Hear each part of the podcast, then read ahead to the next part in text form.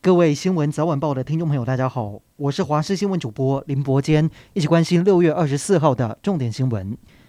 受到对流云系发展旺盛影响，今天台北市除了午后降下大雨之外，也罕见的下起冰雹。台北市新宁北路长安西路路口有一棵老树倒了下来，压到两台汽车。新北市有水塔被狂风吹落，碧潭也一度传出有民众受困在独木舟上。高雄新兴区今天无预警停电，台电人员表示，因配电厂到配电室之间的电缆故障才会突然停电，有六百三十一户受到影响。在经过抢修之后，在下午两点多全数复电。今天本土确诊达到四万五千六百七十八例，境外移入有八十九例，死亡人数则是有一百五十二例，其中有两例特殊死亡个案，分别是十二岁以及十九岁的男生。其中十二岁死亡个案在二十一号早上出现头痛，短短半个小时之后脸色苍白昏迷，紧急送医到院前不幸死亡。整体来说，国内的确诊数以及死亡数出现下降趋势。指挥中心将调整十个县市专责病房开设比例，以及放宽医院探病陪病的规定。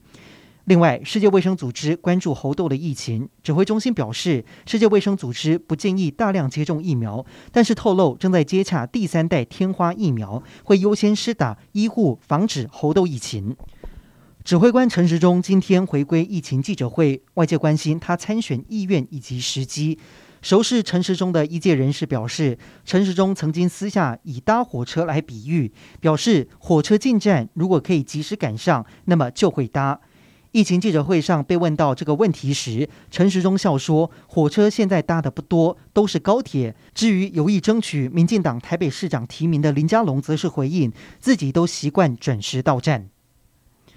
传出国民党在下周会提名智库执行长柯志恩参选高雄市长，柯志恩也动起来去拜会前立法院长王金平。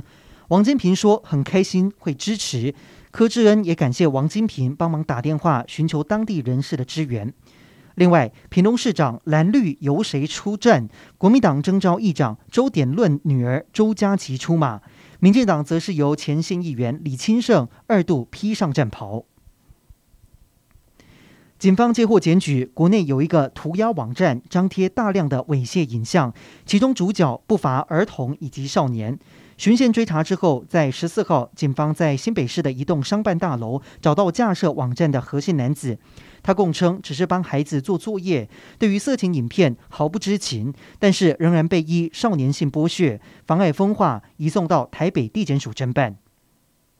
台湾柔道选手杨永伟今天在乌兰巴托柔道大满贯赛男子六十公斤级四强，以一级击败蒙古选手伊卡泰万，连三战大满贯赛都闯进压轴的金牌战。